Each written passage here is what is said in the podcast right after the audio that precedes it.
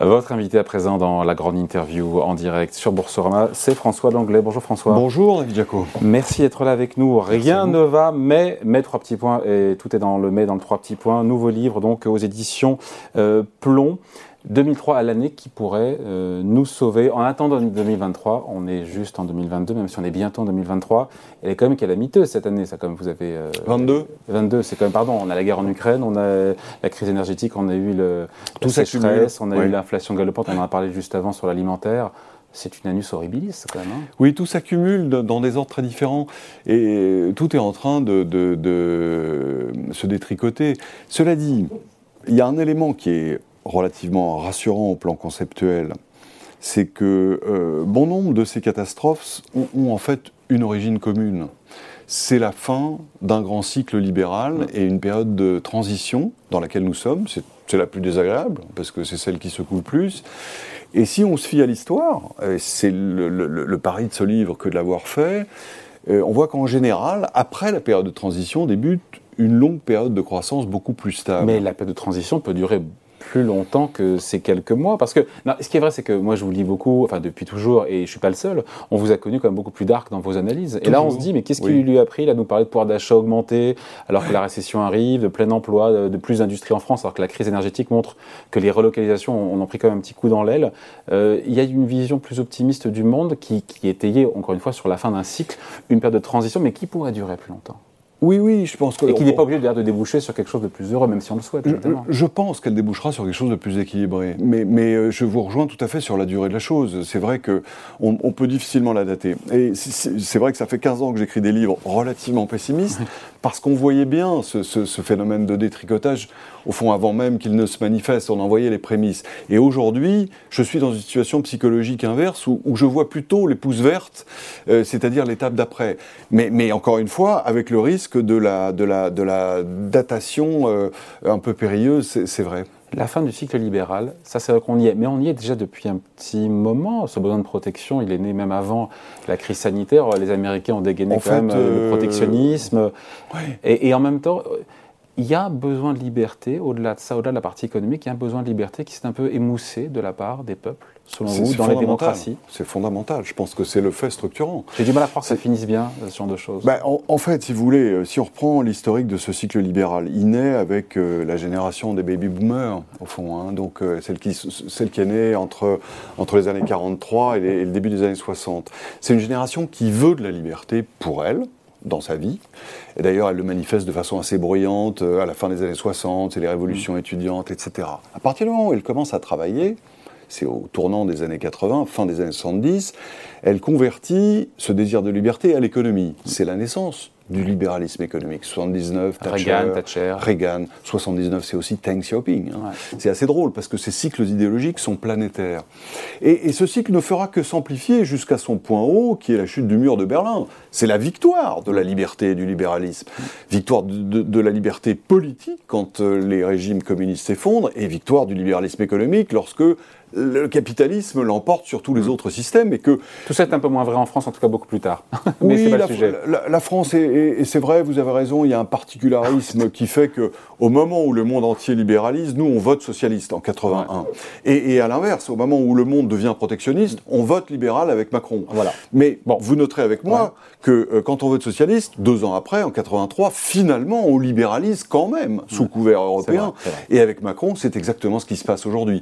La France est toujours un peu en décalé, il faut le temps que ça traverse notre, notre cerveau. Mais ce cycle libéral, donc, il se développe, il naît, il se développe avec l'ascension des baby-boomers, et il se termine avec la retraite des baby-boomers, c'est aujourd'hui, au profit d'une autre génération, et qui demande de la protection. Le, le, désir de liberté s'éteint, et le besoin de protection monte en puissance. Mais c'est antinomique, mais c'est antinomique. C'est antinomique, complètement, complètement. Mais c'est pas forcément une mauvaise nouvelle. Je veux dire, euh, ce besoin de protection, c'est une mauvaise nouvelle pour l'élite libérale qui ne veut pas l'entendre et qui du coup se fait dépasser par les populistes qui eux ont compris le message bien avant les autres. Et c'est ce qui explique leur essor dans la plupart des pays du monde. Mais à partir du moment, et nul doute que ça ne se produise, où les partis traditionnels entendront ce message, c'est-à-dire besoin de frontières, besoin d'ordre. De, de, de, Il y a un besoin d'ordre dans toutes nos sociétés, à la fois au plan sociétal, au plan économique. Et pour revenir à la France, le, nos, législatives ne disent pas autre chose que, que, ce besoin d'ordre. À la fois, euh, justement, au plan économique, mm. c'est la lutte contre les inégalités. On peut tout à fait contester les solutions de LFI. Hein, je veux dire, je ne suis pas devenu mélanchoniste. Mais, mais n'empêche que euh, je pense que le vote LFI traduit en partie ça, et le vote, le vote Rassemblement National, lui, traduit plutôt un besoin de frontières et un besoin de sécurité intérieure. Pourquoi, François, ce besoin de protection, euh, tout ce qu'on a dit là, nous conduit à une renaissance économique? Parce que justement, je pense que le, le fait qu'on rétablisse les frontières, sans le faire de façon paranoïaque, je ne suis pas non plus devenu euh, euh, complètement euh, isolationniste, mais, mais, Il est devenu quoi, François Langlais? Ben, Non, il est depuis longtemps critique sur la disparition des frontières, depuis 15 ans. Je ça m'a d'ailleurs été beaucoup reproché. J'ai écrit en 2012, je crois, un livre qui s'appelait La fin de la mondialisation, qui expliquait pourquoi et comment euh, le système euh, justement commençait à se détricoter. Ça n'a fait que gagner en puissance depuis. Et je pense que c'est une bonne chose parce qu'à partir du moment où on peut reconstruire une économie sur des bases nationales ou européennes, évidemment, pourvu qu'on ait une idée claire des frontières européennes et qu'on les défende au plan économique, hein, ce qui n'est pas encore le cas, eh bien, euh, c'est la condition pour ramener des emplois chez nous, pour avoir davantage de souveraineté, de contrôle stratégique de, notre, de nos approvisionnements. D'avoir la main. Oui, bien sûr. Take Control Back. C'était le slogan du Brexit. Vous savez, dans ce fameux mouvement bah, euh, idéologique, c'est-à-dire le mouvement libéral et puis le mouvement protectionniste, les pays anglo-saxons, États-Unis et Royaume-Uni sont toujours en avance. Avec les résultats que l'on voit. Alors, ils sont, ils sont confus. Et, je ne vois, pas la renaissance économique pas au, encore, UK. Hein. Pas encore, mais, mais, forcément, si vous voulez, dans une transition comme celle-là, ça s'exprime de façon caricaturale, brouillonne, avec des personnages euh, qui sont peu recommandables. Mais, mais, mais il faut appréhender les choses sur le temps long. le logiciel collectif des élites est en train de se transformer. Et, et d'ailleurs, j'observe quand même qu'au Royaume-Uni, même si l'exécution est désastreuse, parce que malheureusement, le personnel politique du Parti conservateur, qui a fourni quand même les grands leaders du siècle, hein, Churchill, etc., c'est complètement effondré. Mais, j'observe qu'au Royaume-Uni, le parti traditionnel, qui est le parti conservateur, a justement s'est réapproprié quand même les, arguments des extrémistes pour, leur, donner euh, une solution politique. Ils, le font de façon pitoyable. Ça ne va pas durer. Euh, si vous voulez, euh, probablement, probablement, le nouveau ou la nouvelle Churchill est déjà né. On ne le voit pas quand on voit euh, euh, Boris Johnson ou, sa successeur pitoyable qui a vraiment péché par incompétence. Mais, mais, je veux dire, les élites de demain, elles sont déjà nées, elles sont formées justement par cette transition écologique, et, idéologique, pardon, et écologique aussi. Et, du coup, je pense que il n'y a pas de raison pour qu'on soit beaucoup plus bête que nos prédécesseurs, mm. qui sont passés par des, circonstances identiques et qui ont réussi aussi à, à reconstruire le monde. Est-ce qu'une renaissance économique est envisageable avec les désordres géopolitiques du monde et avec des États-Unis qui sont de moins en moins les gendarmes de la planète. D'ailleurs, euh, les Américains ne font plus peur, dites-vous. Mais bien sûr. Ce qui pourrait d'ailleurs expliquer l'attitude de Vladimir Poutine. Mais oui, je pense que c'est le déclin américain ou la perception du déclin américain, c'est le facteur central au plan géopolitique qui explique le réveil de tous les méchants. Euh, vous avez Poutine, vous avez Xi Jinping, vous avez Erdogan qui montre les dents face à la Grèce, vous avez notre ami Kim de Corée du Nord qui tire des missiles euh, tous les trois jours, parce que l'Amérique ne fait plus peur. C'est ça qui va changer la mondialisation. Il n'y a pas de mondialisation sans maître du monde. Parce que le maître du monde, c'est celui qui, d'abord, qui fait peur à tous les méchants, donc ça permet de sécuriser les transactions, et, ça permet aussi aux entreprises de s'élancer au-delà des frontières pour faire fabriquer leurs produits dans des conditions intéressantes ou les vendre euh, au bout du monde.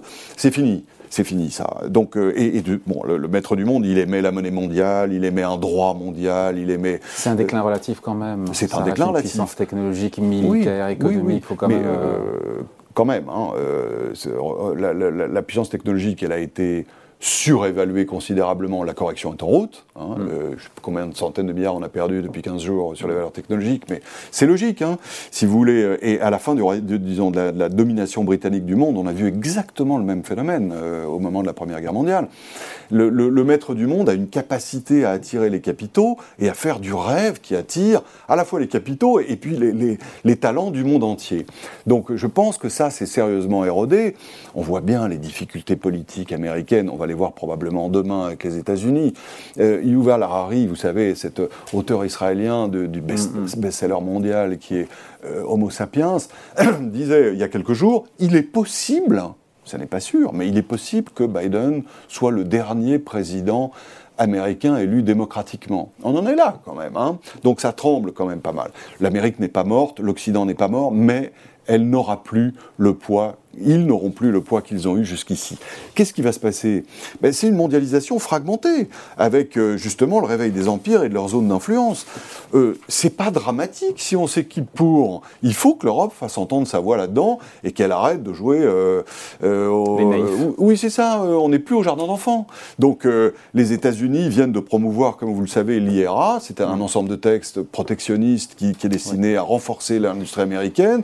La Chine interdit toujours aux étrangers d'entrer sur ces marchés publics et impose à tout fabricant de voitures en Chine l'utilisation d'une batterie chinoise. Voilà, c'est ça le monde d'aujourd'hui. Et, il faut que l'Europe en prenne acte. Quand j'entends qu'en France, à la fois à cause de notre naïveté, de celle de l'Europe, on continue à subventionner à hauteur de 6 000 euros les voitures fabriquées en Chine, mm. c'est dingue. C'est mm. dingue. Donc, euh, tout ça pour vous dire que. Donc, malgré les tensions géopolitiques, on peut avoir un avenir radieux sur fond, encore une fois, de déclin relatif de l'Empire américain, d'une Chine qui ne sera pas, selon vous d'ailleurs, maître du monde Non, maître du je ne pense pas, je n'y crois pas. D'ailleurs, oui, en petite, euh, petite incise, pourquoi? D'abord pour des raisons démographiques, c'est un pays qui vieillit de façon accélérée. En 2022, euh, sa population va diminuer de façon absolue. Ça fait déjà 7 ans que la population active diminue, 7 millions de Chinois en moins chaque année qui travaillent. Mm. Donc c'est un choc qui est évidemment très très très long, mais extrêmement puissant. Donc le, la Chine vieillit, c'est ça? La Chine vieillit et elle va être mobilisée, ses ressources vont être mobilisées par les questions de santé et de retraite. Et, un pays qui vieillit ne fait pas la guerre. Euh, enfin, alors vous allez me dire, il y a le contre-exemple de la Russie, mais, mais je pense que c'est les derniers feux d'artifice. Euh, de ce point de vue, je, pense que elle, le socle de euh, l'assertivité, pour utiliser un, un mot qui n'est pas français, chinois, c'est la puissance économique. C'est fini, la puissance économique chinoise. on est sur des traînes de croissance qui vont retrouver mm. des 2 ou des 3%. Il y a une crise financière importante qui se développe, vous le savez, à la suite de, du crack immobilier. donc euh, on, perd de la compétitivité parce que justement, à cause des raisons démographiques, les salaires augmentent très vite. Donc euh, le, miracle chinois est fini. Pas pour, ils ont de beaux restes aussi, hein, mais, mais euh, en termes macro, c'est ça. Et, et de surcroît, je ne suis même pas sûr que la Chine veuille dominer le monde, si vous voulez. Pour, quand on connaît ce pays, on voit bien qu'elle est désireuse de contrôler ses banlieues, de sécuriser ses approvisionnements. Pour autant, c'est un pays qui, contrairement à l'Occident, n'a jamais colonisé quiconque. Hein. Euh, elle n'a jamais eu ce besoin-là parce qu'elle est convaincue de sa propre supériorité et qu'au fond, nous sommes des gens un peu primitifs euh, qu'il faut exploiter, mais qui ne sert à rien de contrôler. Et donc, je reviens à cette idée que l'avenir radieux est possible avec ces tensions géopolitiques. Comment on fait le lien entre tout ce qu'on a dit, qui est quand même assez dark, avec derrière revenir à cette idée qu'on peut avoir un avenir plus radieux, notamment, je pense, pour les salariés occidentaux qui, vous le dites, pourraient reprendre la main face à leurs employeurs, mais en même temps, euh, parce qu'il faut relocaliser, parce qu'il y a des pays, il y a des tensions, mais en même temps, il y a qu'une récession qui se profile à l'horizon, donc on se dit que... Oui, mais élargissez la focale. Arrêtez de regarder à la petite D'abord, la récession, pardonnez-moi, euh, tout le monde dit récession, récession. Moi, je veux bien. On la voit pas pour l'instant. Je n'ai jamais vu des marchés du travail aussi en forme. Jamais. Euh, ça fait 30 mm. euh, ans que je les regarde, j'ai jamais vu ça. Et c'est partout pareil dans le monde. Pour une seule raison, d'ailleurs, la démographie et le fait qu'on a créé de l'argent euh, comme des brutes pendant deux ans au moment de la pandémie. Donc, euh, et c'est ça qui, explique évidemment l'inflation. J'écoutais avec beaucoup d'intérêt votre, votre débat euh, qui précédait. Euh, la vraie cause de l'inflation, c'est pas les ruptures d'approvisionnement, c'est la création monétaire intempérante des années qui ont précédé. Donc, pour la bonne cause, pardon pour une bonne cause. Euh, au, moment, au, moment, où elle est faite, a posteriori. Même les bonnes euh, causes ont des effets détestables. Oui. Hein. Euh, les banques centrales en sont conscientes. Et, je pense qu'on n'a pas fini de les voir. Mais si vous voulez, de ce point de vue, récession peut-être, mais, mais, si même il y a récession, c'est pas la fin du monde. On, en connaît régulièrement. Et, derrière cette récession, on voit quand même qu'au plan structurel, les choses sont en train de se réorganiser. Ça ne se fera pas sans choc, sans secousse. Il y a une secousse financière qui nous attend. C'est très probable. Justement, la déflation de ces actifs considérablement surévalués, c'est pas terminé. Aujourd'hui, le niveau des, des, des, des actions n'est pas en phase. D'ailleurs, pour vous qui me dites qui connaissait bien le monde de la bourse et qui me dit, euh, qui me dit on voit la récession, il y a quand même une anomalie. Hein. Il y a un des deux qui a tort. C'est soit euh, ceux qui prédisent la récession, soit mais légère récession, légère récession, avec l'idée que derrière, les banques centrales seraient amenées à moins resserrer, et donc euh, ça serait positif pour les marchés financiers. Oui, oui, je pense que les banques centrales ne pourront pas resserrer trop, parce qu'il y a un stock de dette trop important, et que de ce point de vue, euh, les banques centrales sont devenues l'otage de ceux qu'elles veulent souhaiter, qu'elles veulent, soutenir. Et otage de leur propre politique passée. C'est ça, c'est ça, c'est le, le, le, syndrome de Stockholm traditionnel, ou ce qu'on appelle en langage philosophico-financier l'aléa morale. Euh, un petit mot de l'inflation, on l'évoquait en, creux. Euh, dans votre livre précédent, vous demandiez qui allait payer euh, la facture de la crise Covid. Oui. La réponse, on l'a souligné, c'est l'inflation. Oui. Et c'est pas une catastrophe, même si les banques centrales, on avait le gouverneur de la Banque de France qui était à votre place le lendemain de la BCE, qui nous a dit l'inflation, elle sera à 2% dans 2-3 ans. Hein. On fera ce qu'il faut. Et c'est ce que dit Jérôme Powell aussi, le patron de la Fed. J'ai hein. du mal à y croire. Euh, j'ai du mal à y croire. Je pense qu'on est entré dans un cycle inflationniste durable. Ils y vont fort quand même. Des hausses de 75 points de base oui, ils tapent comme tous les six semaines. Ils tapent comme des bruits. Pardon, c'est vous qui le dites. Là. non, non, non, c'est vrai. C'est vrai, mais je pense que, bon, y, a, là aussi, si vous voulez, euh, il faut taper jusqu'au moment où vous tuez le malade. Euh, c'est comme quand on veut guérir d'une amibe. Euh, il faut tuer l'amibe, mais pas l'autre. Non. Et, euh, cette, cette, contradiction va, va, se faire jour bientôt. Non, le, si vous voulez, si vous additionnez création monétaire considérable, considérable, sans précédent dans l'histoire, hein, mm. au moins au niveau mondial. Mondialisation fragmentée qui fait qu'on ne peut plus aller produire dans les endroits où c'est le moins cher révolution démographique qui fait que partout dans le monde, quasiment, on va manquer de bras. On va manquer de bras, sauf en Afrique, mais qui pour des tas d'autres raisons n'est pas connecté à l'économie mondiale. Le sera pour partie, mais pour partie seulement. Donc vous mettez ces trois causes-là, comment est-ce qu'on peut imaginer revenir à deux euh, Moi, je, alors, c'est une réflexion euh, qui n'est pas une réflexion experte, hein, c'est du simple bon sens. Euh, je comprends que les banques centrales ne disent pas autre chose qu'on va remettre l'inflation dans son lit, mais, mais je ne vois pas très bien. Si vous voulez, après, tout dépend comment on relit l'histoire Volcker. est-ce que c'est vraiment Volcker qui a tué l'inflation ou est-ce que c'est la mondialisation? Hmm. Euh, ou, la démographie. Il y a un livre passionnant que vous connaissez, qui a été écrit par Charles Lugard, qui nous explique que la vraie cause de la baisse de l'inflation dans le monde, c'est l'irruption sur le marché mondial de centaines de millions de bras grâce à l'ouverture de la Chine et, à la chute du mur de Berlin. Mm. Ben, si c'est ça, pardonnez-moi, mais le mur se reconstruit, la Chine se referme, et de surcroît, partout ailleurs, on n'a plus assez de bras. Ben, on est parti pour une longue période d'inflation. Et ça n'est pas si mal. C'est ça mon sujet. Ça dépend quel niveau d'inflation. Est-ce que c'est 3-4, avoir 3-4% d'inflation pendant 10 euh, ans, c'est pas dramatique? Non. Pas du tout. Pas du tout. Alors en fait, ça dépend qui vous êtes. En réalité, euh, l'inflation, comme tout phénomène économique, fait des gagnants et des perdants. Alors euh, c'est vrai que jusqu'ici, l'inflation avait disparu sur les 40 ans dernières. Les gagnants, c'était évidemment les détenteurs du capital. Ouais, des patrimoines ben immobiliers, financiers. Oui, globalement les vieux, hein, mm. qui vivent des rentes, soit euh, de façon indirecte avec le système des retraites, soit de façon directe avec leur propre patrimoine. Donc comme globalement, c'est eux qui ont imposé les modèles économiques euh, et les outils euh, qu'on utilise aujourd'hui, il y a encore la rémanence de ce discours l'inflation c'est embêtant. Mais, mais euh, de l'autre côté, l'inflation fait aussi des gagnants. Hein. C'est les gens qui s'endettent parce que l'inflation, c'est l'ardoise magique pour la dette. Et, et, dans un monde surendetté comme le nôtre, ça a quand même un certain nombre d'avantages. Il y a quand même une question et, on voit bien qu'on bute euh, sur cette question. Euh, L'indexation ben des salaires sur l'inflation. Enfin, c'est l'indexation globalement Vous y êtes favorable, contrairement à Emmanuel Macron, qui a dit qu'il était contre récemment, contrairement quasiment à tous les grands économistes, enfin en tout cas qui sont souvent d'ailleurs de droite, les plus connus, ceux qui parlent le plus, qu'on entend le plus sur le sujet. Vous ne craignez pas donc cette fameuse boucle prix-salaire dont on a historiquement quand même vu que... Dont on a vu quoi, au fait? Ben, que ça pénalise notamment les, les plus bas revenus euh, les années 60, les années 70, c'était vrai? Pas du tout. Pas du tout. Ah, pourquoi on en a peur aujourd'hui? On en a peur parce que les détenteurs de capital en ont peur. Mais ils en ont peur pour eux. On comprend ça. Mais, mais ce n'est pas notre problème. Enfin, je veux dire, chacun ses problèmes. Et, de ce point de vue, euh, je, je voudrais observer quand même une chose. à propos de cette boucle spirale, prix-salaire. Prix-salaire. la spirale prix-dette, elle est mieux? Euh, je suis pas sûr. C'est-à-dire on est en ce moment d'ailleurs. On est en plein dedans. Hmm.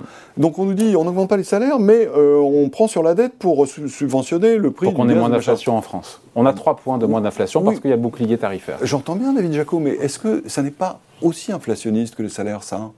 Puisque précisément, c'est ça. Il fallait rien faire alors? Je, ne dis pas ça. Je dis que l'inflation est un mode de régulation. Vous parlez de demande de protection, en même temps, il faut aller au bout de la logique. S'il y a demande de protection, il faut qu'il y ait protection. J'allais y venir, parce que. Je, bon, Ciblé, Il y, a un argument, disons, enfin, c'est une observation la spirale dette-prix n'est pas moins dangereuse que la spirale salaire-prix. Premier point. Donc, euh, regardons les choses euh, objectivement. Deuxièmement, euh, le fait de ne pas indexer pouvait se, raisonner tant qu'on imaginait que l'inflation était quelque chose de momentané. Il y a un choc, on en répartit la facture, un peu l'État, un peu les entreprises, un peu les salariés. Très bien. Et les actionnaires, évidemment. Mais si on entre dans un mode de régulation inflationniste plus durable, ça change tout. On ne peut pas imaginer que les salariés perdent 3% de pouvoir d'achat par an. Il me semble, il faut, partager la facture, un petit peu pour les entreprises, un peu pour les particuliers, un peu pour l'État. C'est à tout le monde de prendre, de payer euh, son écho. Je, je, ferais plutôt payer le consommateur que le salarié. Euh, vous allez me dire la nuance est faible, mais c'est souvent parfois le même. Hein. c'est souvent le même, mais c'est pas tout à fait dans, le même acte de, de, sa vie. Sur le fond, j'entends que cette thèse est contestable, mais c'est la mienne. Je pense qu'une entreprise est faite pour faire du fixe pour les salariés, pour faire du prévisible. Elle donne des contrats des contrats clairs. On, s'engage à vous garder si on vous garde Donc pas, de dividendes salariés, pas de, pas de prix Pourquoi pas Mais c'est très secondaire. Pourquoi pas? Très bien. Mais quand il y a des bonnes années, etc. Pourquoi pas? Mais c'est marginal. L'entreprise doit fournir un contrat durable sous la forme d'une rémunération prévisible et d'un emploi prévisible. C'est très contraignant pour elle. Et, en contrepartie, la collectivité lui offre, une assurance. Si elle doit licencier quelqu'un, la collectivité s'en charge. Et on paye cher pour ça. C'est normal. Parce que de temps en temps, il y a des chocs sur l'entreprise qui, font qu'elle doit, elle doit licencier. Euh, de ce point de vue, l'indexation est souhaitable. Ça fait partie du contrat de prévisibilité. Pour les actionnaires, euh, en revanche, c'est pour ça que je suis contre cette taxation des superdividendes, les risques sont beaucoup plus élevés. Donc, euh, il peut perdre sa chemise. En contrepartie, il peut gagner plus certaines années. C'est beaucoup plus volatile. Pour les salariés, on doit faire quelque chose de prévisible. Pour les actionnaires, on n'a pas besoin. Et la contrepartie, c'est que quand ça va bien, ils hmm. sont. Même si les euh, profits sont colossaux, n'ont rien à voir avec la stratégie et le management de la société qui a un effet d'aubaine lié à du prix de l'énergie. Non, là, vous avez peut-être raison sur ah. ce secteur-là là de, de, l'énergie, les, effets d'aubaine peut-être, mais, mais prudence, attention, quoi, parce que, en tout cas, ça Une boîte qui rachète ses propres actions, c'est quand même le signal. C'est débile. C'est quand même le signal, pardon, qu'elle réalise des profits qui sont très importants. vous avez tout à fait raison. Vous avez tout à fait raison là-dessus. Euh, c'est un indicateur de surprofit, mais, mais euh, je pense que c'est à corréler avec euh, la, folie de l'endettement, si vous voulez, et puis l'extraordinaire débauche de création monétaire que nous avons. Il y a une demande de plus de protection en même temps. les Français sont drogués aux allocations. C'est vous qui l'avez dit au magazine oui, Point. C'est vrai. Et, et euh, il y a une contradiction là ben, Il y a une contradiction, mais euh, l'inflation va être la solution. Ça va permettre de faire les réformes à la française, comme on les faisait avant. C'est-à-dire? Ben, C'est-à-dire Avant, on pouvait dévaluer le, franc à l'époque. Oui, mais là, vous pouvez euh, tout simplement ne pas réévaluer les prestations sociales au niveau... Ben, Ouf. De fait, ah. la si la contrepartie de ça, c'est que, un, vous avez des salaires qui sont indexés, bon, deux, vous avez un État qui marche mieux parce qu'on réinvestit dans le fonctionnement des services publics. Euh, après tout, je veux dire, est-ce qu'on a besoin d'un chèque dans la rue, hein. passe culture euh, pour 300 balles pour les mômes de 18 ans pour qu'ils aillent acheter des mangas? Enfin, soyons sérieux. Un chèque réparation vélo, 50 balles payé par la collectivité, c'est pas sérieux. Vous allez vous faire des ennemis là. mais peut-être, mais écoutez. Pourquoi c'est pas sérieux pour sérieux pour ceux qui l'ont Mais non, qui le reçoivent Mais ça n'est pas du ressort de l'État de financer l'achat des mangas pour les jeunes, pétard. Non, euh, à la limite qu'on abaisse le prix des musées, très bien, qu'ils aillent voir tout en Camon, euh, pourquoi pas Mais, mais, mais euh, attendez, euh, je ne parle pas de, supprimer le, RSA ou etc. Hein, c'est pas ce dont, ce dont je parle. Mais, mais il faut quand même redesigner cet extraordinaire appareil de redistribution unique au monde qui a dévoré l'argent du fonctionnement de l'État régalien. Si on n'a plus de policiers, si on a des profs sous-payés, si on a des infirmières qui veulent plus travailler, c'est quand même parce que nous, on touche le pognon sous forme de euh, chèque vacances, chèque bidule, chèque truc, chèque machin, et qu'il y en a un nouveau tous les 15 jours. Il faut choisir. Je veux dire, euh, il n'y a pas d'argent magique, ou quand on utilise l'argent magique, on voit ce qui se passe, on, on repaye la facture sous la forme d'une inflation euh, forte. L'inflation, c'est la facture du quoi qu'il en coûte et de cette litanie Hmm. euh, de... de, de- Qu'on a partout dans le monde, qui n'est pas une, une spécificité franco-française. Enfin, nous, on a poussé ça euh, Ouais. jusqu'à son paroxysme. hein. François Langlais, rien ne va, mais 2023, l'année qui peut nous sauver juste en, en 10 secondes, ça peut nous sauver 2023, pourquoi? On a dit beaucoup de choses si on le résume. Parce que euh, ces crises témoignent d'une crise de transition qu'on a déjà vue plusieurs fois dans l'histoire et derrière lesquelles, en général, se profile une longue période de croissance. Voilà, donc rien ne va, mais 2023, l'année qui peut nous sauver donc euh, aux éditions Plomb. Merci François Merci à vous. Bye.